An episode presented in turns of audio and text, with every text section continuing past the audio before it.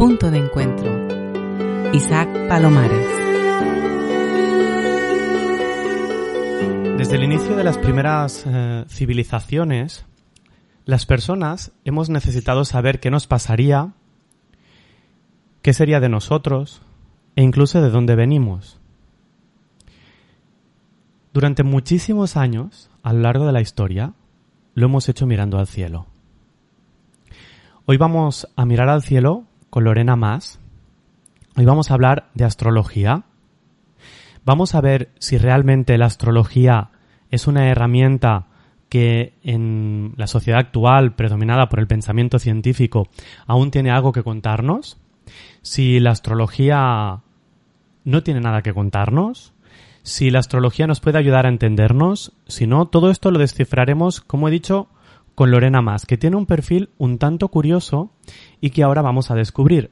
Lorena, ¿qué tal? ¿Cómo estás? Hola Isaac, pues muy bien, aquí estamos, muy contenta de estar aquí. Lorena, en primer lugar yo siempre hago la misma pregunta, que es, ¿cómo te presentarías? ¿Cómo te definirías? Pues en, lo que nos ocupa en estos momentos yo diría que soy astróloga, coach y formadora.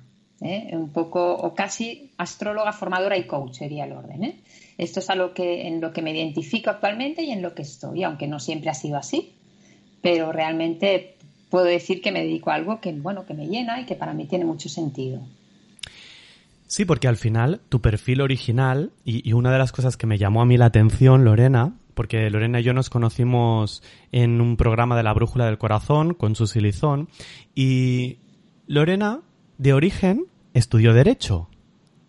Y ahora, en vez de buscar en la Constitución y en el Código Civil y en el Código Penal y todas estas cosas, estás mirando al cielo, Lorena. Sí, bueno, también pasó algo muy habitual, ¿no? Que sucede a menudo. Yo no quería estudiar derecho, yo quería estudiar filosofía y entonces, pues en mi familia consideraron que eso, pues no era muy adecuado, ¿no?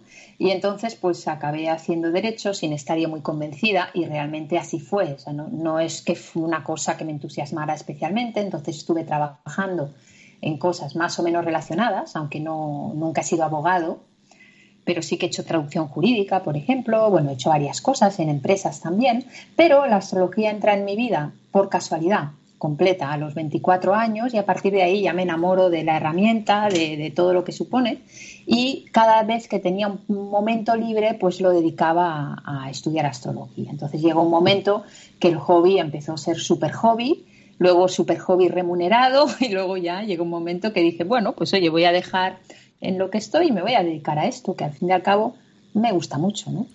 ¿Qué es eso de que la astrología entra en tu vida por casualidad? Pues bueno, yo como la mayoría de personas en Occidente era una gran escéptica. ¿eh? ¿Por qué? Porque aquí somos cartesianos en primer lugar como formación y somos eh, religiosos y somos mamíferos y el mamífero quiere controlar el entorno con sus cinco sentidos. Entonces, que te venga alguien a decir, no, perdona, es que resulta que Júpiter te influye o Mercurio, que están donde Cristo perdió el gorro, no sé a cuántos miles de kilómetros, claro, nos chirría mucho a nivel racional, a nivel de cabeza, ¿no? que es la herramienta que solemos utilizar. Y yo era la primera que, bueno, la verdad, era de un escepticismo e incluso me burlaba. O sea, realmente me parecía ridículo la idea, ¿eh?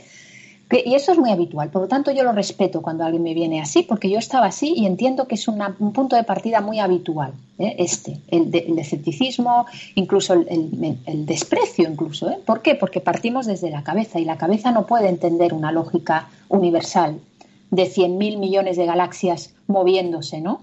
Eh, entonces, como no lo puedes abarcar con la cabeza, pues lo, rechazas, ¿no? Entonces yo estaba haciendo nóminas en un polígono industrial y mis compañeras habían ido a una astróloga y me insistieron varias y varias veces que fuese. Y bueno, yo fui, hombre, sin mucho entusiasmo, la verdad, porque no le veía la gracia, no, ni quería creer ni nada.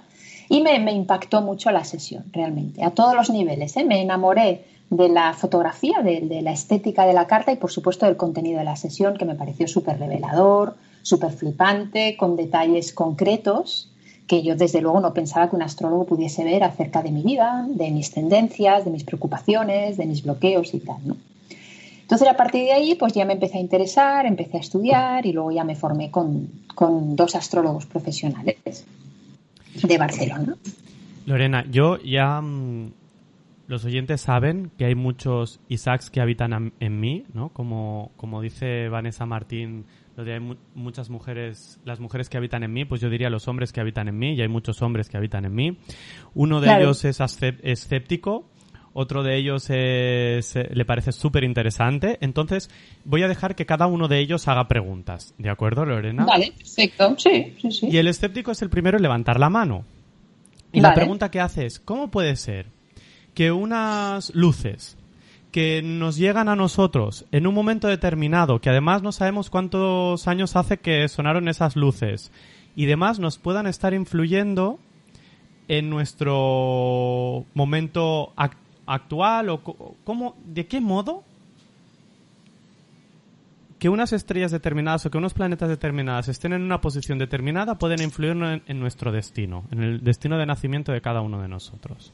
A ver, insisto, lo que hay que dejar de lado eh, es la razón pura y dura tal y como la entendemos los humanos y ser humilde en astrología. Para entrar en este idioma, la astrología es un idioma para mí, hay que entrar desde la humildad y desde la conciencia de escala. Es decir, soy una personita en un planetita, en una galaxia, dentro de las 100.000 millones de galaxias que existen. Por lo tanto, es lógico que mi cabeza no pueda entender según qué cosas. Lo que explica desde el punto de vista más científico, digamos, eh, para los escépticos la astrología es la física cuántica. ¿Qué, nos dice la física cuántica? Que todo es vacío, todo es tensión energética, todo es vibración energética. ¿no? Entonces, todo está relacionado con todo. En este orden de cosas también son interesantes los experimentos que se han hecho en física cuántica. No recuerdo muy bien el autor alemán del siglo pasado que hizo un experimento con un ratón muy conocido que lo que, se, lo que se hizo es extraer un trocito de piel de un ratón y a, cientos de kilómetros en un laboratorio se le produce una descarga eléctrica al trocito de piel de ratón y se observa que el ratón eh, modifica sus constantes vitales cuando eh, se hace una descarga a cientos de kilómetros en el trocito extirpado del ratón. Es decir, las partículas energéticas cuando se separan siguen teniendo una cierta conexión. Eh, se podría también decir que como el Big Bang fue de una, dicen una de las teorías, una gran concentración de energía que luego explota y se esparce, ¿qué somos? Pues somos polvo de estrellas, en realidad. Somos, es decir, lo de, lo de Leibniz, ¿no? Lo del filósofo. Tú eres la ola y eres el mar, y el mar es la ola. Entonces, es, en realidad, para mí es poesía la astrología. ¿eh? A mí también me gusta la poesía. Es una aproximación poética a la realidad. Qué bonito que aunque mi cabeza no lo entienda ni puñetera falta que hace, sé que formo parte de algo más grande. Entonces, la mejor manera de acceder a la astrología es haciendo eh, lo que hice yo. Es decir, a pesar de mi escepticismo, mi curiosidad va a poder más. Y sin juzgar me voy a plantar a ver qué me cuenta este señor o esta señora. Entonces, la astrología al fin y al cabo es un darse cuenta. Es decir, dejo mi escepticismo al lado y al fin y al cabo me empiezo a dar cuenta de que, oye, no sé muy bien por qué, pero funciona, ¿no? La sincronicidad es otro de los principios que demuestran a los escépticos esta relación entre psique y, materia, ¿no? porque la sincronicidad, ¿qué es lo que hace? Relacionar un hecho externo con una percepción psicológica. Por ejemplo, si yo hace seis meses que quería llamar a mi amigo Paco, porque no he hablado con él y me acerco al teléfono con la intención de llamarle y el teléfono suena, y al contrario es Paco que me ha llamado a mí, yo voy a tener una sensación de, de sorpresa porque me dará la sensación de que es demasiada casualidad, de que, de que algo pasa allí. Entonces, ¿qué sucede con la sincronicidad? Que mi psique, es decir, la intención de llamar a Paco, se une con un elemento real en el mundo físico. Es decir, suena el teléfono y es Paco. Y hacía seis meses que no hablaba con él. Entonces, esta interpelación nos hace sospechar, esta y muchas otras, que hay una relación invisible entre mi energía y, y, el mundo físico. Los planetas y la psique también es lo mismo. ¿Por qué? Porque la materia y la energía es lo mismo. No hay diferencia entre mi sinapsis y entre una cosa física, un planeta, un árbol o lo que sea. Para mí es la forma más, digamos, clara de explicarlo desde el punto de vista un poco más científico, si quieres, ¿no? A ver si lo he entendido, Lorena. Es decir, que al final nosotros, eh, claro, al final todos nosotros, y esto es obvio porque mm, lo ha explicado la ciencia millones de veces, venimos de una gran explosión en la que todos formamos parte de... Mm, de todo, ¿no? Y entonces en mm. ese formar parte de todo, eso explosiona y se crea el universo. Entonces, teniendo en mm. cuenta que desde la física cuántica se habla que dos eh, partículas que han estado unidas permanecen siempre unidas, lo que vienes a decirnos es que nosotros estamos unidos con todo el universo y que al final, al estar unidos con todo el universo, cualquier movimiento que suceda en el universo, porque está relacionado también y está unido a nosotros mismos, nos influye y nos hace actuar y ser de una manera determinada. ¿Lo estoy entendiendo bien, Lorena? Exactamente, es esto. Es decir, nuestro universo también es nuestra casa, ¿no? Entonces, no es lo mismo que en tu casa, eh, lo huelas o no, haya un escape de gas que haya un ambientador de, manzana en tu salón. Tú quizá el escape de gas no lo notas, pero está allí y te puedes morir, ¿no? Y quizá el, spray de, que te has comprado de melocotón, pues sí que lo hueles, pero que tú no lo huelas, que tú no lo veas, no significa que no te influya. Y insisto una vez más, entiendo perfectamente a los escépticos porque es lo lógico y es lo, normal, y yo era la primera. ¿eh? Entonces, por eso digo que la astrología, más que pegar rollos patateros de intentar explicar por qué y convencer a bofetadas de que la ciencia dice y deja de decir, es, una, es un camino, es, un, es una experiencia que uno vive y decide decir, oye, pues mira, me llama la atención lo suficiente como para seguir investigando. ¿no? ¿Y cuándo decidiste? Yo creo que es más esto. ¿Cuándo decidiste tú, Lorena, o en qué momento se produce el paso del escepticismo al, ostras, es que esto, lo que me está diciendo me cuadra? Es decir, ¿en qué momento pasa esto, Lorena? Bueno, desde el minuto, yo creo el cuarto de hora que llevaba sentada allí, la sesión duró una hora y media aproximadamente, la primera vez que acudí a una astróloga y me hizo la carta natal, que es la carta de la vida, y la carta anual, que es la carta más predictiva en relación a los sucesos posibles de un año determinado.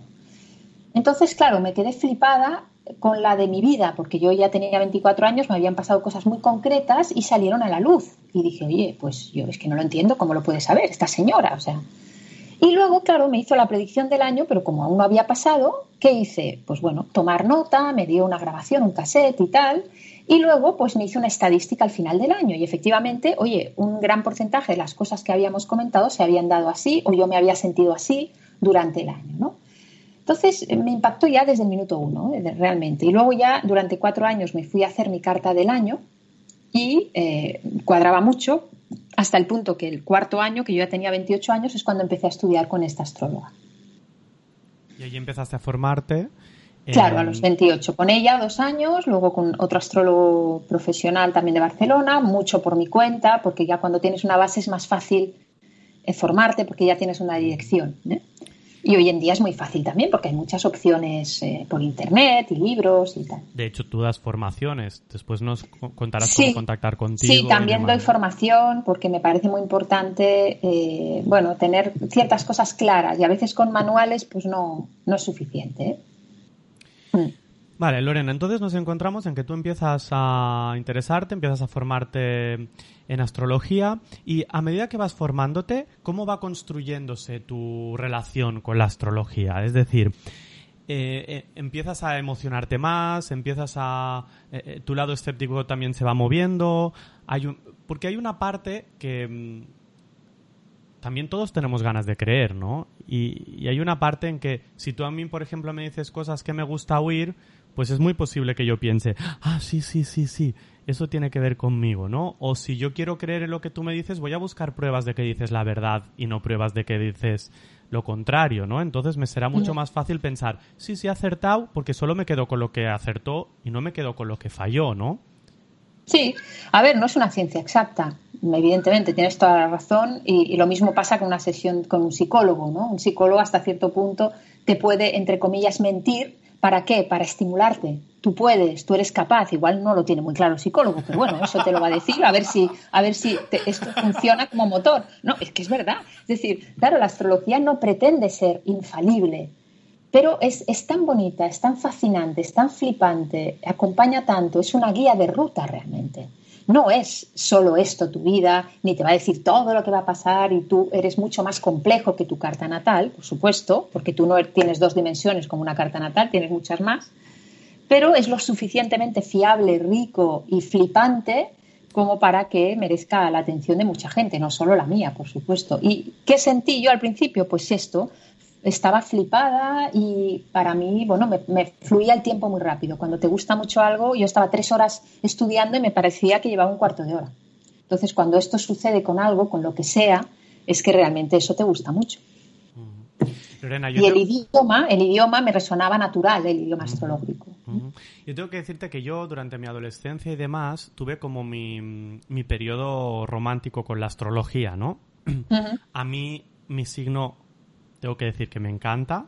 Es decir, a lo mejor no he leído suficiente de los demás, ¿no? Pero a mí Géminis me encanta, me parece maravilloso, me identifico con muchísimas cosas de Géminis excepto con, ese lado fraudulento de los que a veces se ha hablado, se ha acosado a Géminis, ¿no? Porque precisamente es al revés, ¿no? intento dedicarme a trabajar con la autenticidad, pero sí que me identifico con muchísimas cosas de Géminis. Pero claro, mi, madre es Géminis, mi hermana es Géminis, y los tres somos muy diferentes. Muy diferentes. Y yo también te he oído a ti, en, en, en entrevistas y demás, ser muy crítica con las generalizaciones en base a la astrología. Me gustaría que me hablases un poco de esa crítica que te he oído hacer, ¿no? Eres súper crítica con las revistas que ponen horóscopos, eres súper crítica con las generalizaciones. Cuéntame un poco más de esto, Lorena. Sí, eh, ¿por qué eh, yo que conozco tu carta? ¿Por qué te es que ya sabe mucho, Porque no solo tienes el sol en Géminis. Claro, ¿sabes? Es que es esto. Es decir, decir yo soy Sol en Géminis, que es lo que nos hace decir Sol Géminis, es, tengo el Sol en Géminis o en Cáncer o en Libra, es, un, es un, porcentaje de información de la carta, pero puede ser chiquito este porcentaje si no tienes más energía en ese signo. Es decir, tú puedes tener el Sol en Géminis y cinco planetas en Cáncer. ¿Qué serás? Serás mucho más cáncer que Géminis, te identificarás mucho más con cáncer.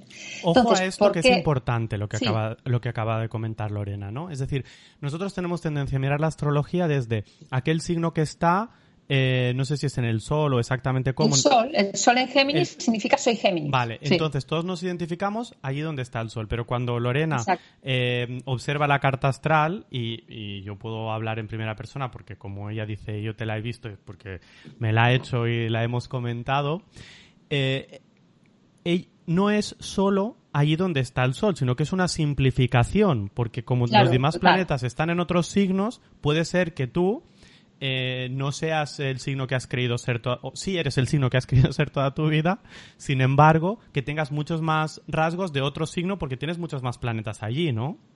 Exactamente, o sea, la carta natal que es es una síntesis y una, una síntesis y un análisis de varias cosas y de porcentajes de esas cosas. Entonces, insisto, tú puedes ser muy Leo porque tienes Sol, Venus, Mercurio en Leo, pero si tú solo tienes tu sol en Leo y mucho planeta, pues ya te digo, en cáncer que está al lado, que no tiene nada que ver, pues serás muy poco Leo.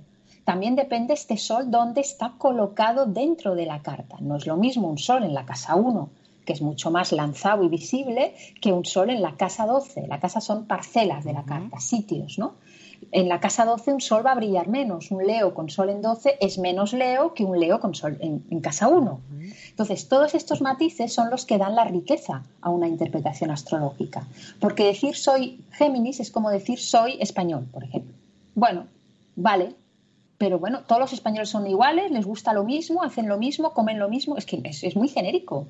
Entonces da un cierto tipo de información el signo solar, pero muy, muy general. Por eso yo siempre digo que hay que desconfiar del signo solar. Es decir, que cuando alguien viene a ti, Lorena, mm, en una charla de bar y te dice, ay, pues yo soy cáncer, a ti es como si no te dijera nada. Más o menos, sí, no le doy mucha importancia porque hasta que no veo el, mapa es muy poca importancia, o sea, muy, muy poca información. Un poco sí, pero, pero no demasiada. Vale, Lorena, entonces nos vamos a la carta astral. Resulta que tú naces en un lugar determinado y los planetas están en un sitio determinado. ¿Qué sucede entonces? ¿Eso va a condicionar toda tu vida? ¿Eso se puede cambiar? ¿Eso cómo funciona, Lorena? Pues efectivamente, como tú dices, la carta natal lo que es es la foto de cómo están los planetas desde tu posición, cómo los ves tú cuando naciste, pues en Barcelona en el año 70, a tal hora, ¿no? Pues desde allí ponemos el mapa de cómo están los 10 arquetipos, que no todos son planetas, porque el Sol y la Luna no son planetas, y en cambio los interpretamos desde la astrología, digamos que son arquetipos energéticos, ¿vale?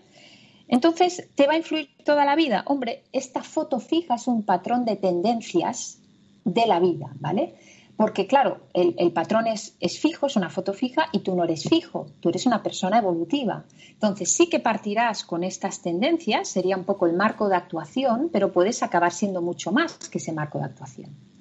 Pero sí que es verdad que partirás de eso, de lo que te cuente la carta. Y de alguna forma tendrás que vivir las experiencias que relata la carta sobre los diferentes temas. ¿Vale? Por ejemplo, para que se entienda más, yo puedo tener un Sol conjunto a Saturno, que significa normalmente eh, puede significar ausencia del padre o un padre estricto o rígido.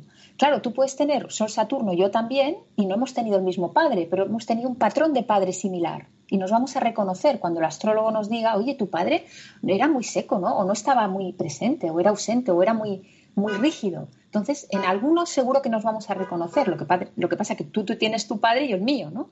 pero, de eso se, se trata. Lorena, y si tú y yo somos hermanos y tú has nacido en un momento y yo he nacido en otro momento, el padre será el mismo. Sin embargo... Sí, pero la percepción personal del padre y la madre presenta, depende de tu mapa personal, depende de cómo seas tú como individuo. Yo puedo pensar que mi madre es una plasta porque es una mujer muy cariñosa y muy, que está muy encima para demostrar su afecto, porque mi patrón emocional necesita libertad. Y para mí mi madre es una plasta, pero si mi hermano es también un patrón lunar, la luna rige la emoción en astrología, muy de, tocar, de cariñitos y tal, le va a parecer que su madre es genial, que es fenomenal mi madre, ¿vale? Eso me parece muy interesante. Cada hermano tendrá su percepción. Es decir, que nos hablan también y sobre todo de la percepción de vida de cada uno. Claro, por supuesto. Es decir, tu madre no es así. Tú te llevas así con tu madre en función de tu necesidad emocionalidad de ella y de cómo eres tú y cómo es ella. Por, eso cada hermano suele tener una visión de papá y mamá. Entonces, a un hermano le fastidió mucho lo que hizo papá con esto y al otro, pues le parece bien, o no le molesta, o no le traumatiza. ¿no? Entonces, claro, todos somos muy complejos y necesitamos cosas diferentes para sentirnos bien o para sentirnos queridos. Entonces, la astrología te hablará de ¿Qué vivencia de papá tuviste o qué vivencia de mamá tuviste tú? Sobre todo en tu, en tu infancia, digamos, y, adolescencia, ¿eh? que es lo que marca a la persona. Y por ejemplo, si yo nazco en Tarrasa un 13 de junio de un año indeterminado, en ese mismo momento están haciendo mucha gente en Tarrasa. Claro, sí, en la misma hora, por supuesto. ¿Y todos tendremos la misma carta natal? Si han nacido en el mismo sitio a la misma hora, sí. Lo que pasa que, claro, tú puedes tener una madre que es creativa y un padre ausente. ¿Vale? Pues tu madre será pintora, la madre del que ha nacido en, la habitación del hospital de al lado, en vez de pintora, pues es muy creativa porque lleva un, eh, programa de radio que se la ha inventado ella, ¿vale? No tendremos la misma mamá, tendremos la misma experiencia de ese tipo de mamá, ¿vale? O por ejemplo, te digo, tú tienes una carta de artista, ¿vale? Pero puede ser que pintes cuadros, puede ser que hagas grafitis, puede ser que seas súper artístico haciendo peinados, no te voy a decir exactamente cómo vas a articular esa herramienta. A veces se ve más claro, a veces menos. O sea, estamos hablando de arquetipos, de tendencias. Claro, pero al final hay una parte, y aquí es donde a mí me explota la cabeza, ¿eh? y donde tú dices que tenemos que dejar la razón, ¿no? Entiendo que esto está hablando, y si cogemos desde una perspectiva de física cuántica, en un momento en que el tiempo, pasado, futuro y presente se entremezclan y, hay como cierta temporalidad, ¿no? Porque al final, que se junten todas las mujeres, imagínate, ¿no? Si a mí me sale que, mi madre es creativa en mi carta, que se junten todas las madres creativas para parir el mismo momento, eh, a mí se me hace, desde mi razón, se me hace un poco... Claro. Pero es que es eso, es que hay que dejar la razón de lado. Es que es, decir, que te empiecen a decir los físicos cuánticos que nada es nada, porque todo es vacío, pues oye, te pegas un tiro. Bueno, ¿esto qué es? No, es que es verdad. Dices, estoy viviendo una vida que no existe, porque nada existe y todo es vacío y ya me tiro de, de de un quinto piso, ¿no? Entonces, pues eh, realmente, eh, para mí la astrología es poética, insisto una vez más, le pone, le pone este, esta poesía de las cosas que no se entienden ni falta que hace. Entonces, a mí una de las cosas más bonitas que veo en astrología es la flipada que sigo teniendo cuando cuento cosas de una persona y la persona me dice, ostras, no puede ser. ¿Cómo puede ser que hayas visto este accidente o que hayas visto esta cosa concreta que me pasó con mis estudios o, que, o esta característica mía de personalidad? ¿no? Y a mí me sigue alucinando. Pero ya no pretendo entender por qué, porque ya vivo en esto, vivo en la ola, ¿no? Entonces, para mí es, es bueno, es experimentar con ello. ¿No? Hay muchas cosas que no se entienden en la vida, no solamente la astrología, y eso es bonito y, forma parte de, esta humildad que tenemos que tener todos. Vale, entonces, em, en la carta astral podemos ver más o menos las cosas que a grandes rasgos sucederán en nuestra vida o la percepción que nosotros tendremos. Y hay una cosa que también te he oído decir en, en entrevistas que tiene que ver con la carta astral solo es una guía, entonces tú puedes ver si estás viviendo conforme a esa guía o no estás viviendo conforme a esa guía, ¿no? Y aquí tu trabajo y tu, y tu función de, de coach astrológica, ¿no? El, cuéntame un poquito más sobre ello.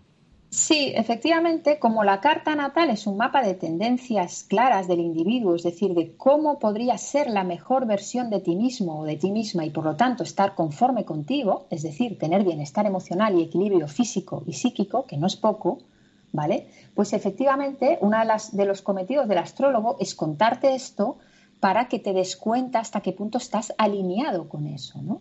Entonces, eh, para, para, ver la importancia de la herramienta, me gusta siempre recordar que Gustav Jung, que fue un gran psicólogo y psiquiatra del siglo pasado, empezaba sus sesiones de, con sus terapeutas, con sus eh, pacientes, primero haciendo la carta natal, porque así ya veía, sin que la persona abriese la boca, un poco de qué iba la película, es decir, que realmente es una herramienta potente. ¿no?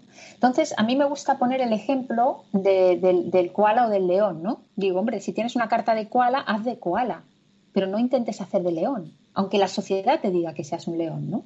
Eres un koala, relájate, tienes energía femenina, tienes energía fluida, eres más relajado, eres más pasivo, necesitas tranquilidad, silencio y no competitividad. Pues asúmelo, déjate tranquilo, no te machaques por ser así. Y si has nacido león, pues sé león, oye, pese a quien le pese, ¿no? Porque has nacido para ser león. Todos tenemos una manera de ser y de estar y todos sumamos. Entonces, pues esto es muy bonito porque realmente te relaja un poco, ¿no? Te dice, ah, mira, es que es verdad, tal cosa, ¿no? O soy así, o es que no tengo aire en mi carta, o no tengo fuego, ¿no? Eh, la energía en la carta también es importante, ¿eh? Para ver de qué manera somos y estamos en el mundo. Así que, que bueno, esto, esto es interesante como información, ¿no? Es decir, que de algún modo lo que haces es ayudar a la gente a reconectar con su propio origen, ¿no? Cuando les cuentas esto, debe haber mucha gente que debe decir, ah, vale, pues no hace falta que me esfuerce por allí, ¿no? O, me quedo con esto, ¿no? Es un poco eso, exacto. O por ejemplo, el tipo de inteligencia que tienes según la carta, pues igual tienes un tipo de inteligencia más sensorial, de hacer masajes, de trabajar con tu cuerpo, de, pero no racional, no de estudiar y de hacer cosas cognitivas, o tienes muy buena inteligencia del movimiento, o tienes excelente inteligencia emocional, o muchísima intuición. Bueno, pues eso también es interesante saber con qué cuento a la base de, material para ir por la vida, ¿no?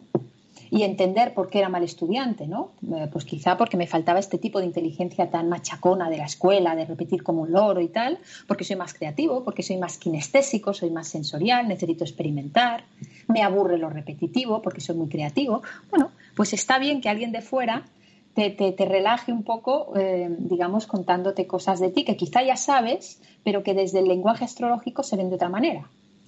O te reconcilian más contigo porque un señor o una señora que no te conocen de nada te lo están corroborando. Entonces, me ha venido gente a veces con 60 años que no nos han hecho nunca una carta natal y yo pensando que le voy a contar a esta señora que no sepa ya y aún así agradecen y descubren cosas lo cual es un buen indicador de que la carta natal pues es interesante, ¿no? Porque si una persona de 60 años no se conoce, en fin, normalmente sí, ¿no? Así que, que siempre se, saca algo interesante. Al final, estás hablando algo de lo que a mí me gusta hablar mucho en punto de encuentro y lo trabajamos mucho que tiene que ver con la autenticidad, que tiene que ver con intentar acercarnos a nosotros mismos para poder ser aquello que ya somos en esencia, ¿no? Para que la vida sea con menos esfuerzo. Y, con menos esfuerzo no quiere decir que haya menos rigor, que haya menos compromiso, sino que haya menos esfuerzo, ¿no? A veces se ha, se ha asociado el esfuerzo como a, a sí, tienes que esforzarte para conseguir lo que deseas. Y, yo siempre digo, no, no es un tema de esfuerzo, es un tema de compromiso, comprometerte a lo que, a lo que tú consideras, ¿no? Cuando, ah. cuando Lorena me hizo a mí la carta eh, natal, salió un tema que es eh, que yo soy una persona mm, que hace muchas cosas diversas y demás, ¿no? Y le, comentaba a Lorena, ostras, yo a veces pienso, a lo mejor deberías centrar más tu perfil, ¿no? Que en tu Instagram de golpe pones em, platos vegetarianos, que de golpe hablas de autocompasión, que de golpe hablas del descanso, que de golpe de comunicación. Y, recuerdo que me dijiste, Lorena, mm, ¿por qué? Si ya estás haciendo lo que tu carta dice, ¿no? y esto sería lo que estás comentando ahora, ¿no? Claro, efectivamente, cada uno somos como somos y si estás llevado a ser un eterno estudiante o experimentador de la vida, pues, pues abraza esto, no, no está ni bien ni mal. O hay gente, por ejemplo, que me dice dice, ostras, tú, es que llevo 15 años sin pareja. Y yo y le pregunto, ¿y, ah, ¿y cómo, cómo estás? Ah, no, yo estupendo, estupendo, pero, pero no es normal, ¿no? Entonces, ¿qué es normal? O sea, ¿tú estás bien? ¿Te gusta? ¿Te sientes cómodo haciendo esto o teniendo o no teniendo pareja? Esto es lo que importa en realidad, esto es ser uno mismo. Que la sociedad dice que tengo que tener pareja cada X años para parecer normal, o tengo que cambiar de trabajo o no tengo que cambiar de trabajo, o tener o no tener hijos, esto es otra cosa. Pero tienes que pensar si eso te hace sentir que eres tú y que estás bien. Entonces, pues de eso se trata en realidad, ¿no? En la medida que, que podamos cada uno de nosotros, porque claro, a veces es difícil de articular en un momento dado, típico los cambios de, vocación o de profesión. Esto no se hace de la noche a la mañana. Entonces yo también estoy en contra de esta gente demasiado, desde mi punto de vista espiritual, que dice, no, no, basta con creer, quererlo y el universo se articula. Tú suelta tu deseo de que quiero vivir del Reiki y el universo te va a acompañar. Pues no, yo lo siento, pero somos espíritu y somos materia. Entonces, haz, haz los cambios con cabeza. Entonces, este tipo de cosas, o sea, ni tanto ni tan calvo, ¿no? Es decir, yo creo que es importante eh, confiar en nosotros mismos, en las cualidades que tenemos, que eso lo puede dar una lectura de carta natal, pero dentro de un contexto determinado y con mucho, mucho cuidado y, siguiendo unos pasos determinados, ¿no? Sabes, esta es una de las cosas, Lorena, que más me gusta de ti, ¿no? Porque a mí que me gustan mucho los perfiles que bueno, los perfiles que yo diría como híbridos, como diversos, ¿no? Los perfiles eh, que, que, porque al final yo también me muevo allí y al final mm. Mm, nos juntamos con aquellos con quien nos parecemos, ¿no? Aquellas personas que pueden parecer paradójicas y al final yo en un astrolo, en una persona que estudia astrología seguramente le voy a pedir pies en el suelo, ¿no? Que es lo que tú estás diciendo.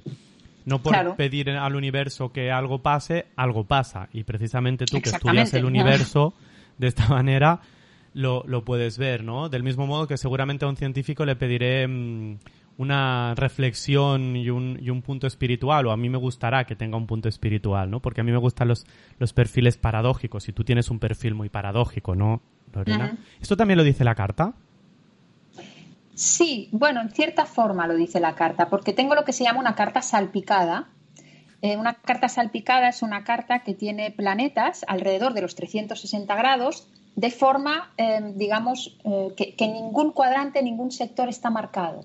Y de hecho, si yo miro mi trayectoria, que ya tengo unos añitos, he hecho un poco de todo. A nivel de hobby, a nivel de profesión, pues veo, de unido también he hecho bastantes cosas.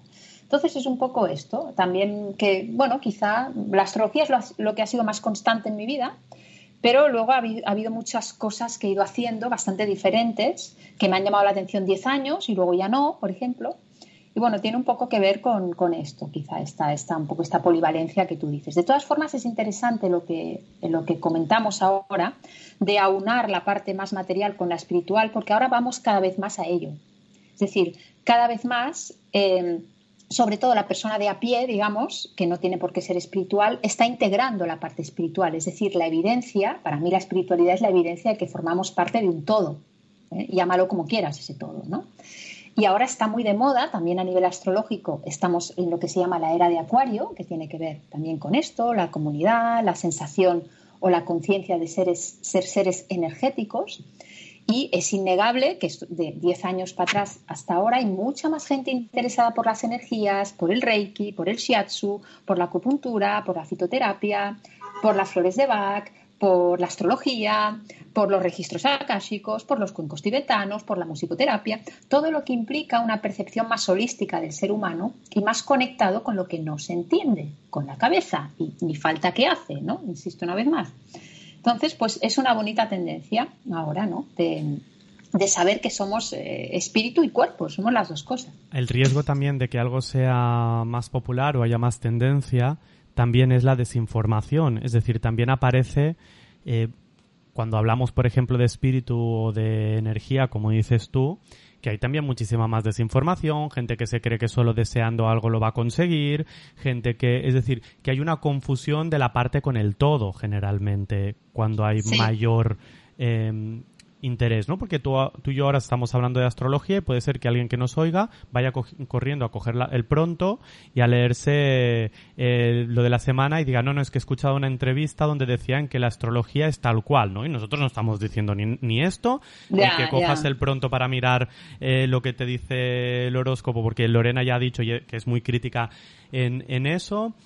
Eh, claro, la desinformación también está mucho más al alcance de la mano. Si yo te preguntase, Lorena, ¿cuáles son aquellas cosas relacionadas con la astrología en las que hay más desinformación? ¿Cuáles son aquellos falsos mitos que tú mm, dirías, mm. esto no, por favor? Exacto.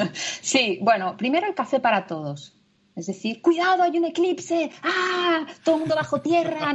A ver, tranquilos, o sea, o sea, las cosas nunca afectan a todos, ¿vale? Ni todos los cáncer en el 2020 les va a pasar no sé qué, ni a todo el mundo porque hay un eclipse de sol ahora el 21 de junio nos vamos a volver hombres lobos, ni vamos a tener cambios trascendentales porque hay un eclipse.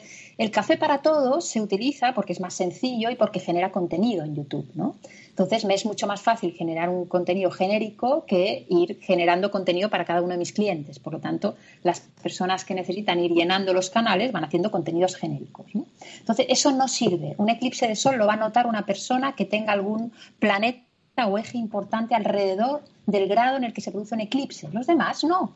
Y, otra cosa que me molesta especialmente es la, excesiva importancia que se da a, a las fases de la luna. Entonces, cada mes tenemos varias fases lunares, la luna es extremadamente rápida y por lo tanto cada mes tenemos pues eh, ciertos cuartos menguantes y crecientes y la luna llena y no sé qué. Esto tiene eh, una relativa importancia, pero es mínima a nivel psicológico, es mínimo.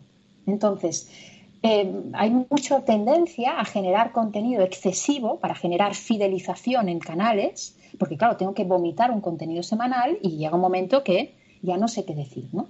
Y entonces la gente que no tiene el, suficiente conocimiento astrológico no sabe ponderar, es decir, le da la misma importancia que estemos en luna nueva en Géminis que el hecho de que un tránsito determinado esté afectando a su carta, que eso sí que le va a, afectar. Entonces, claro, como la persona no tiene información y ahora hay un exceso de, información que te bombardean. Ahora hay Mercurio retrógrado. Ay, ¿qué pasa? Pues no tengo ni idea, pero me miro el vídeo. ¿no? Ahora hay un eclipse de sol. Lo de retrógrado además suena fatal. No, por eso te digo que el, problema, el problema es este. Que Mercurio retrógrado existe, sí, pero tampoco es un drama siciliano. Mercurio retrograda, que es un tipo de, manifestación del planeta, tres veces al año. Y no pasa nada, tú, hombre, se, se mira para determinadas cosas, pero es esto. Entonces, yo veo mucha gente asustada, realmente asustada, porque siguen canales, pero como no saben muy, mucho discernir el peso de eso, pues igual están preocupadísimos porque está Mercurio retrógrado. Bueno, pues que no tiene ninguna incidencia, es mínimo esto, ¿no? Y tiene que ver para mí con esto, con la marketingización de la astrología. ¿eh? Tengo que generar contenido entonces tengo que contarte lo que sea y cada semana te digo lo que te va a pasar esta semana. Esta semana te vas a transformar y vas a pensar en lo que hicisteis tres meses antes y te vas... ¿Tú cada semana notas una gran transformación en tu vida? ¿A qué no? Pues, pues esto. Es decir, un poco de sentido común.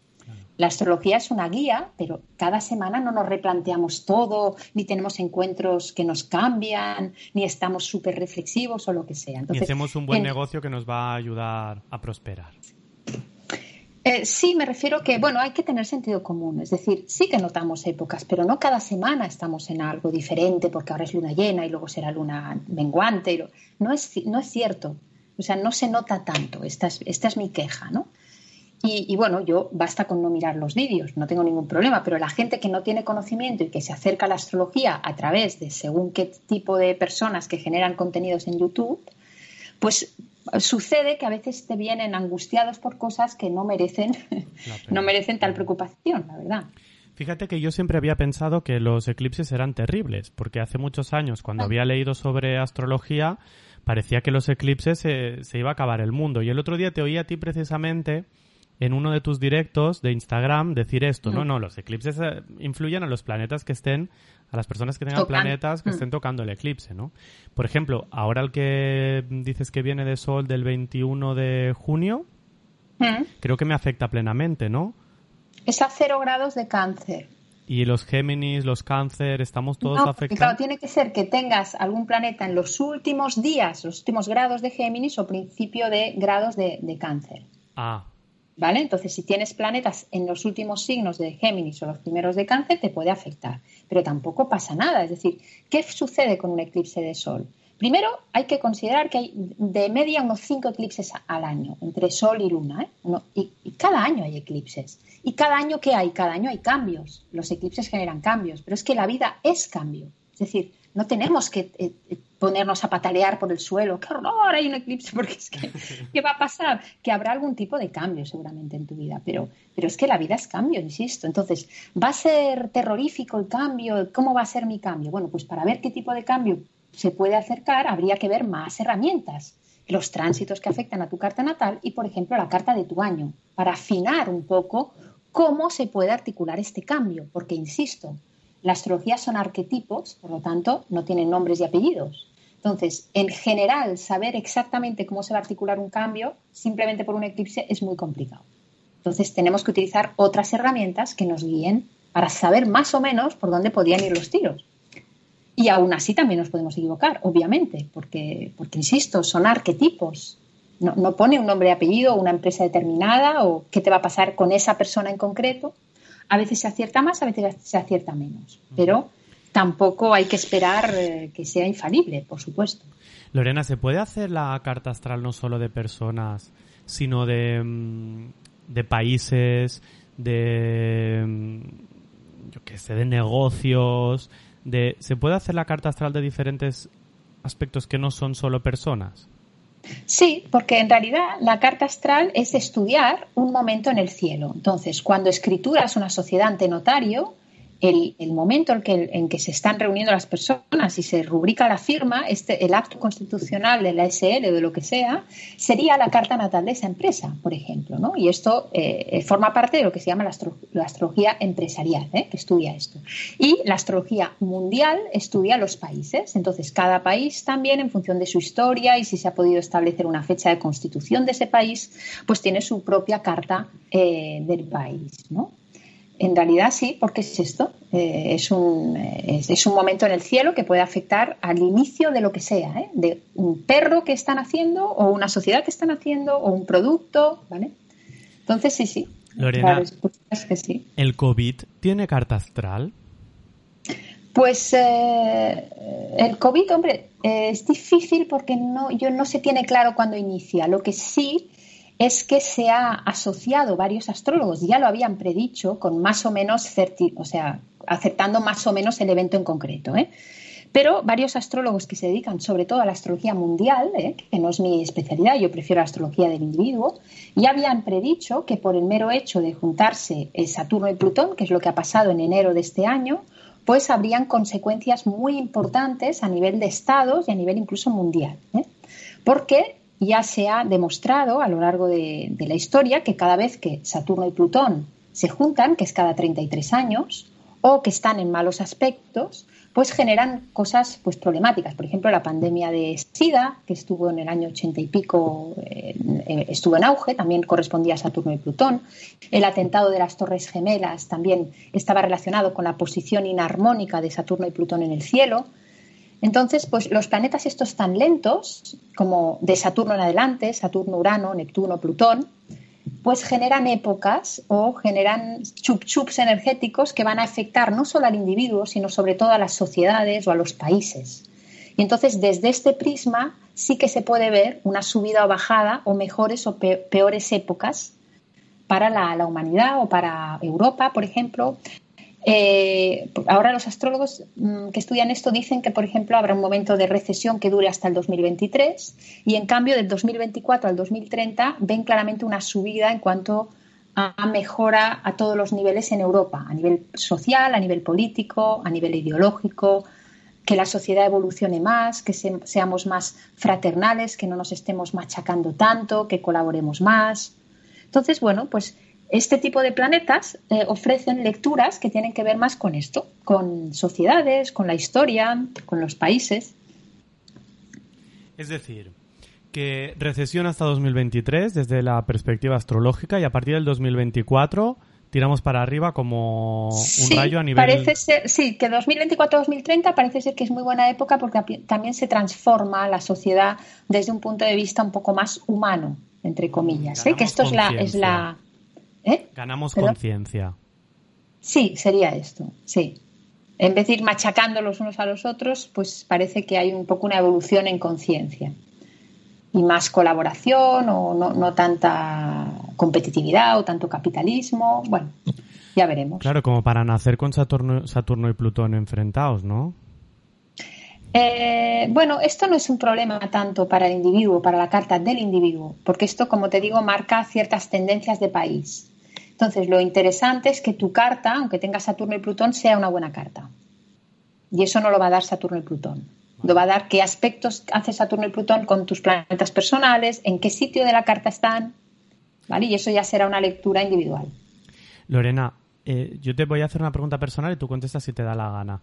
Cosas curiosas que tú hayas descubierto de ti o que mm, alguna anécdota que nos puedas contar en relación a tu vida y a la astrología. Pues mira, para no entrar en cosas así más eh, menos bonitas, voy a contar una anécdota que me parece bastante graciosa, muy recurrente además en consulta. ¿eh? Personas que me vienen en concreto para la carta del año y me dicen es que yo quiero pareja. ¿eh? Y entonces yo digo, pues perdóname, pero esto no es el corte inglés, ¿eh? ni una charcutería y no se encarga. ¿eh? Esto, aunque lo pidamos, no. Si no toca, no toca. ¿eh? Y entonces se me enfadan. No, ya, pero es que yo tal. Entonces, en, en relación a esto, hace, yo qué sé, quizás hace unos seis años más o menos, no recuerdo muy bien, más o menos, tenía un tránsito nefasto yo. El tránsito significa que los planetas al moverse están interpelando mi mapa natal y generan una tendencia en mi mapa natal. Entonces me generan una tendencia a la que sea, ¿no? Esto es un tránsito. Entonces yo tenía Neptuno, que Neptuno desestructura en astrología en el eje 7, que es el eje de la pareja, ¿eh? de la carta natal. Y esto era una, una influencia activa tranquilamente durante un año. Mínimo un año, porque Neptuno es muy lento, se te planta ahí y no hay manera de estructurar eso. Es verdad, es verdad. Y entonces, claro, ¿yo qué, qué, qué quise hacer? Quise poner a prueba la astrología en este sentido. Dije, pues ya está, pues me voy a apuntar a todo lo que pueda a nivel social, de redes sociales, de eventos, de lo que sea para conocer hombres, ¿no? A ver si se forma algún tipo de pareja. Tampoco pretendo el príncipe azul que me dure 15 años, pero algo que tenga cara y ojos. Pero pues eso- no hubo manera. Pero eso es buenísimo. Entonces, lo que generaste es, si la carta astral me dice esto, voy a generar una hipótesis contraria, a ver si Claro. puedo generar una contradicción entre lo que dice la carta astral y lo que me va a pasar. Exacto. Entonces yo lo- me apunté a todo, a lo apuntable de todo tipo, y hombre, sí conocí gente, pero me duraban dos, dos citas, o, ¿sabes? Y yo ya me reía porque decía, ostras, que no hay manera. Y, y yo no es que tenga especial problema de, de sociabilización, ni que sea tan rara, ni, ¿sabes? O sea, que, que realmente era una cuestión de que no toca. Y luego ya cuando me relajé, que ya pensé, ya estaba cansada de apuntarme a todo, y ya, bueno, ya me voy a relajar, pues un día tranquilamente estaba nadando en la piscina y al lado, el chico de al lado me empieza a hablar, lo cual es un milagro, porque no- en 20 años no había hablado nadie, y menos con el gorro así, con las gafas, que pareces un, un alienígena, o sea, es que es horrible. Y bueno, y de ahí surgió una relación. O sea que, ¿Quién tenías en tu que es un poco esto. No se puede forzar las cosas. No se puede estirar la rosa para ver si la rosa crece más. O sea, la rosa, la rosa crecerá cuando tenga que crecer y ya está. ¿Quién tenías en tu casa de la pareja en ese momento? ¿Quién tenías, ¿Qué planeta tenías en tu ¿Eh? Bueno, casa no, de ya la se pareja? había alejado la influencia Ya se había Partir, ido que se Neptuno. llama la, la influencia heavy de este planeta. Ya se estaba alejando del eje problemático. Entonces ya no estaba impidiendo tanto que algo se formalizara. Y aparte, en mi revolución del año, en mi revolución solar, ya se veía que podía aparecer alguien. ¿no? Pero lo que hice es soltar. O sea, ya dejo de, de- dejo de estar proactiva en este tema. ¿eh? Pasaba olímpicamente de todo, yo iba a la mía, porque ya estaba cansada por otro lado. Y bueno, y entonces en el momento más inesperado, porque realmente tocaba, aparece una persona sin comerlo ni beberlo. Pero sin embargo, también Lorena dices que la carta eh, natal y la carta astral es solo una- un indicativo y que tú puedes cambiar cosas, ¿no? No es 100%, ¿no? Sí, pero ahora te- no te estoy hablando de esto, te estoy hablando de qué tránsitos afectan en un momento dado a mi carta. Es decir, eso sí que se puede ver. Años que estamos muy bien, años que estamos expansivos, años de crecimiento, años de formación, años de picar piedra. Eso también se ve. También lo, lo- lo estudia la numerología. Yo sé muy poquita numerología, pero lo suficiente como para saber que en función del año personal, efectivamente, lo he ido comprobando, pues un año 5 personal es un año muy creativo y de cambios, un año 1 es un año de iniciar cosas, un año 2 de uniones o de cortar con alguien, ¿no? Entonces, pues hay unos ciclos y la astrología, una cosa es el mapa natal, que hemos dicho que es la foto fija en general, y otra cosa es que tú me vengas y que me preguntes, este 2020, ¿qué se cuece?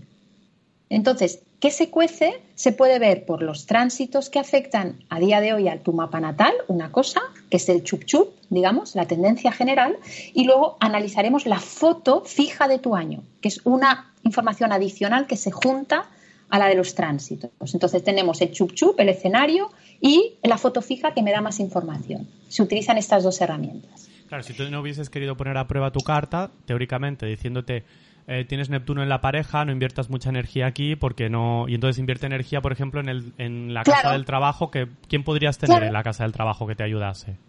Eh, pues esto, un Júpiter que es expansión, Marte que es la energía, ¿vale? O Mercurio, que es crear contenido, Mercurio, pues escribir, hacer charlas, ¿no? Entonces, claro, yo es lo que le digo a la gente, me vienen, quiero pareja, digo, pues no toca pareja, oye, apúntate un curso de yoga o ves a hacer sardanas, es igual, pero es que, no, es que es verdad, o sea, aunque te pongas a hacer el pino puente, eh, si no toca, no toca. Entonces, hay que respetar esto y hay que asumir que yo puedo poner de mi parte, pero no puedo exigir, ahora toca esto, no, porque eso no, no siempre lo podemos, lo podemos manejar nosotros, ¿no? ¿Y la carta astral, puede predecir la muerte? ¿Puede decir eh, a qué edad vas a morir? ¿Puede, no sé si lo puede o no y si tú lo cuentas o no o es algo que te callas. Porque claro, es uno de los terrores de mucha gente, ¿no? Voy a hacerme la carta astral a ver si me va a decir que me muero este año, ¿no? O que se muera alguien que quiero. A ver, hay que ser muy cenizo también para decir a alguien que va a ir a una consulta astral que, le quedan tres años de vida o que se va a morir, porque la función de una carta astral es dar ganas de vivir, no es, ¿no? es verdad, es decir, dar ganas de que hagas de ti mismo, no que, no que empieces a hacer el testamento por si acaso, ¿no? O sea, es que no se trata de eso. Entonces, se supone, sí que por astrología predictiva sí que se puede mirar, pero claro, es difícil saber cuándo, porque habrá varios momentos en la vida que pudiesen dar desde el punto de vista de la astrología lo que se llama una dirección primaria, un evento en concreto que podría generar algo parecido a una muerte. Pero nadie sabe todo, ni somos brujitos hasta este punto, ni videntes. Sí que hay cosas que se pueden ver, pero no es la función de la astrología, ni yo lo digo, ni mucho menos. Lo que también se puede ver es, se supone, la manera de morir.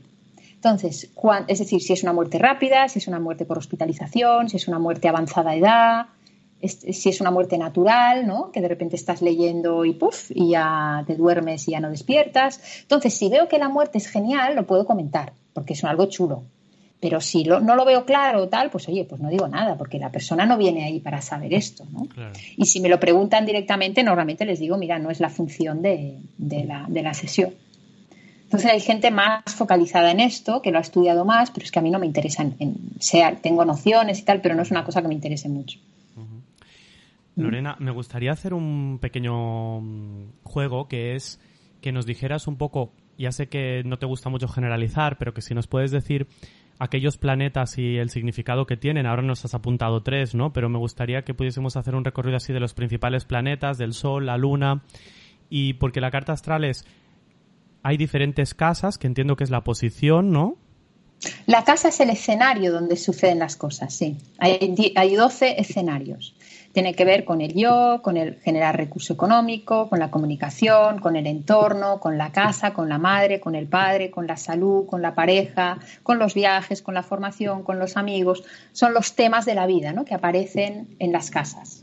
Y, los actores son los planetas. Vale, y en esas casas es bonito, ¿eh? También, como tú dices así, poético de, escuchar y demás. Entonces, en esas casas diferentes, en la casa del trabajo, pasan unos planetas o no pasa ninguno. Claro. tengo un planeta o no tengo planeta. Si no tengo planeta, también puedo interpretar la casa 10 pero tendrá más peso una casa que tenga muchos actores ahí. Si yo tengo una casa con tres planetas o cuatro, significa que ahí voy a dirigir más atención en mi vida, más energía, va a pasar más cosas allá.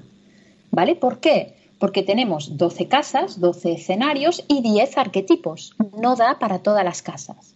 Entonces, hay una máxima en astrología que es donde hay planeta y interés, donde hay planeta pasan cosas.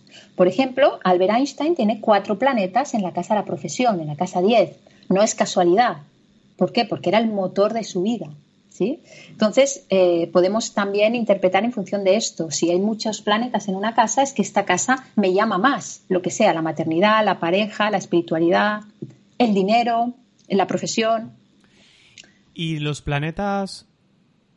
¿Qué planetas usáis para interpretar la carta astral y qué significan cada uno de ellos? Solo por Vale. curiosidad, por jugar un poco, Lorena, lo que nos puedas contar.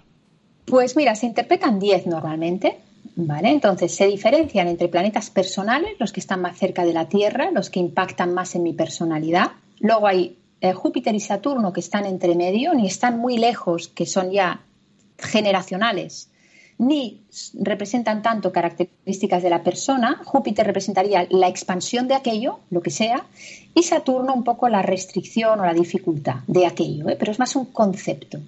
Y luego los transpersonales a partir de, de los eh, transgeneracionales a partir de Saturno, Urano, Neptuno y Plutón son planetas muy muy lentos que afectan más a generaciones, como decíamos, y que se interpretan en la carta natal sobre todo en función de en qué casa está aquello. Por ejemplo, Urano representarán cambios, ¿no?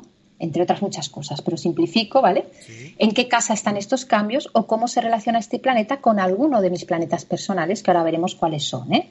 Eh, Sol, Luna, Venus, Mercurio y Marte. ¿no? Plutón representará la transformación en mi carta, también dónde está, en qué casa y cómo se relaciona con mis planetas personales, sobre todo. Y Neptuno tiene que ver con la capacidad de soñar, también con la, la espiritualidad, puede generar también una cierta confusión o falta de realismo sobre las cosas. Y también tenemos que ver cómo se relaciona Neptuno con nuestra carta. Entonces, los planetas más, digamos, esenciales cuando hablamos de astrología del individuo son los personales. Lo más importante sería el Sol, que sería la esencia, lo que nos hace decir soy Géminis o soy Cáncer. Entonces, el Sol es el motor, el motor consciente de la persona, lo que le mueve en realidad. ¿eh? La Luna sería más el patrón emocional, cómo se maneja esta persona a nivel emocional. Yo puedo parecer muy fuerte y muy segura por mi Sol, pero luego enseguida me desmonto o me deprimo o me siento atacada o me da por llorar o no soporto que no me contestes la llamada, me hace sentir muy inseguro, por ejemplo, ¿no? Este es mi patrón emocional. Eh, que también significará lo que, lo que necesito para sentirme bien a nivel emocional, qué es lo que me va a nutrir. ¿eh? Esto es la luna. También es la mamá la luna y el sol es el papá. Son muchas cosas cada arquetipo.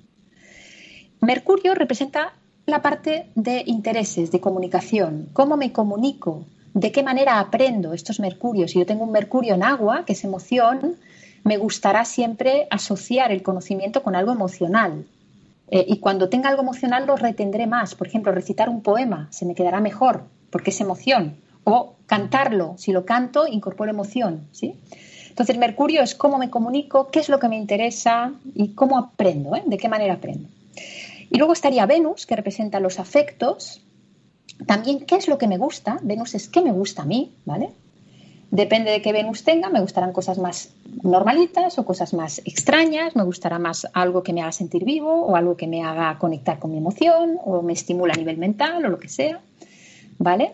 Entonces rige lo que me gusta y rige cómo me, me comporto a nivel afectivo. ¿Soy expresivo? ¿No soy expresivo? ¿Soy cariñoso? ¿No lo soy? ¿Necesito más estar con otro? ¿Necesito más estar solo?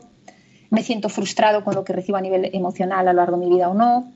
Y luego Marte, que es el último planeta personal, Marte rige la energía, también rige la libido, la sexualidad. ¿Cómo manejamos nuestra energía? Eh? Nuestra energía de trabajo, nuestra energía física, si es continua, si es discontinua, si tenemos mucha, si tenemos poca, si nos motivamos y luego nos desmotivamos y nos desinflamos, o si somos realmente súper constantes, si podemos estar 10 horas trabajando o no. Esto es Marte, ¿no? O cómo, cómo manejamos nuestra sexualidad, qué tipo de sexualidad prefiero, si es más activa, si es más emocional, si es más espiritual, si me gusta más oír, si me gusta más experimentar. Esto también sería Marte, ¿no? Hay muchas más cosas, pero bueno, para resumir. Para resumir así muy rápido. Sería, sería esto. Interesante. Lorena, ¿hay algún libro que recomiendas a esas personas que nos están escuchando y quieran eh, conocer un poco más, aparte de seguirte en tu Instagram, que vas haciendo directos y vídeos? ¿Cuál es tu Instagram, Lorena? Mi Instagram es Lorena Más Astrología. Lorena Más Astrología. ¿Y tu página web? Sí. lorenamás.com que ahí tenéis información, también tengo contenido gratuito en mi web de artículos y vídeos y bueno, los talleres formativos que hago, también doy clases particulares y sesiones privadas de diferente tipo, sesiones más genéricas, más concretas para dudas, bueno, ahí está todo en mi web. Y, además, y el libro, ¿sí? el libro, el que siempre eh, recomiendo es el Manual de Astrología Moderna de Eloy Ricardo Dumont. Eloy es Se escribe E-L-O-Y, Ricardo y Dumont es el apellido, acabado en N. Es un manual muy completo que me gusta mucho, me parece que está muy bien. Y luego eh, hay otro manual menos extenso, también muy bueno, de Juan Estadella, que se llama El Nuevo Manual de Astrología. El de Dumont es más extenso y el de Estadella es más concreto, menos extenso. Los dos son muy buenos para iniciarse. Perfecto, pues aquí tenemos si alguien que nos está escuchando quiere más información sobre esto. Lorena, me gustaría hacer un resumen de cosas que has ido diciendo. Si hay alguna que mm, tienes que matizar, la matizas porque alguna es textual de lo que has dicho y otra he, mm, añadido para que puedes, se pueda entender la frase entera, ¿no? He añadido sujeto de más. La astrología entra en mi vida por casualidad. Sí. Llegué a burlarme de la astrología al inicio. Sí, sí. Para entender la astrología hay que dejar la razón de lado. Sí. Somos polvo de estrellas. Desde luego. La astrología es poesía. La astrología se basa en la física cuántica y la sincronicidad. Me sigue flipando la cara de la gente cuando les presento hechos que han vivido. Sí, sí, sí. Hay muchas cosas que no entendemos y eso nos ayuda a conectar con la humildad. Sí. Tienes que pensar si eso eres tú y te hace sentir bien. Somos espíritu y materia. Haz los cambios con cabeza. Se le da demasiada importancia a la fase de la luna. Sí. Los eclipses los notan quien tiene planetas allí. La vida es cambio y los eclipses indican cambios. Sí. Varios astrólogos predijeron la pandemia del COVID. Recesión hasta 2023 y de 2024 a 2030 una mejora importante en diferentes aspectos. Si no toca, no toca. Y la última, la función de una carta astral es dar ganas de vivir, no ser cenizo. Exacto, muy bien. Pues este sería el ¿eh? resumen de todo lo que has dicho tú, Lorena, durante esta entrevista. Qué guay, pues me gusta mucho, ¿eh? Queda muy, muy chulo, me gusta mucho. las pinceladitas que has cogido me parecen interesantes y que reflejan bien lo que hemos hablado aquí. Muy guay. Qué bien, qué bonito. Pues Lorena, la verdad es que ha sido un placer. Yo me quedo reconectando con un amor que sentí en mi adolescencia por la astrología, por conocer más, por preguntarme menos si es em, cierto o no, si existe o no existe, y por disfrutar más de la poesía que hay detrás de todo esto, ¿no? Porque al final tú hablabas de poesía y a mí me parece que da igual si acierta o no acierta, da igual si es real o no es real que lo es, pues mejor, pero independientemente de esto, me parece tan poético, me parece tan poético que de golpe tengas a Neptuno en tu casa de la pareja y hagas lo que hagas, como entra un Neptuno que es lento y tranquilo, vas a tener un tiempo de, de no poder mover mucha ficha en esto. Y sobre todo, ¿sabes con qué me quedo también mucho, Lorena? Con algo que es ya un lema del programa, que es como atrévete a ser lo que eres y a vivir lo que te toca vivir en el momento en que lo estás viviendo. Luego ya veremos. Exacto, sí, sí, totalmente de acuerdo, sí, sí. Pues Lorena, como he dicho, un placer, ya sabéis, la podéis encontrar en Lorena Más Astrología en Instagram y en lorenamas.com, que es su página web. Lorena, espero que nos volvamos a encontrar en otro momento. Yo emplazo a un momento importante de mm, astrológico o algún momento importante de este tipo para que hablemos. A lo mejor puede ser un buen momento a final de año para cerrar el 2020, ¿no? O algún momento así importante y nos volvemos a encontrar. Un placer, Lorena. Igualmente. Muchas gracias, un abrazo. Y contigo te veo en el próximo programa. Hasta entonces. Punto de encuentro. Isaac Palomares.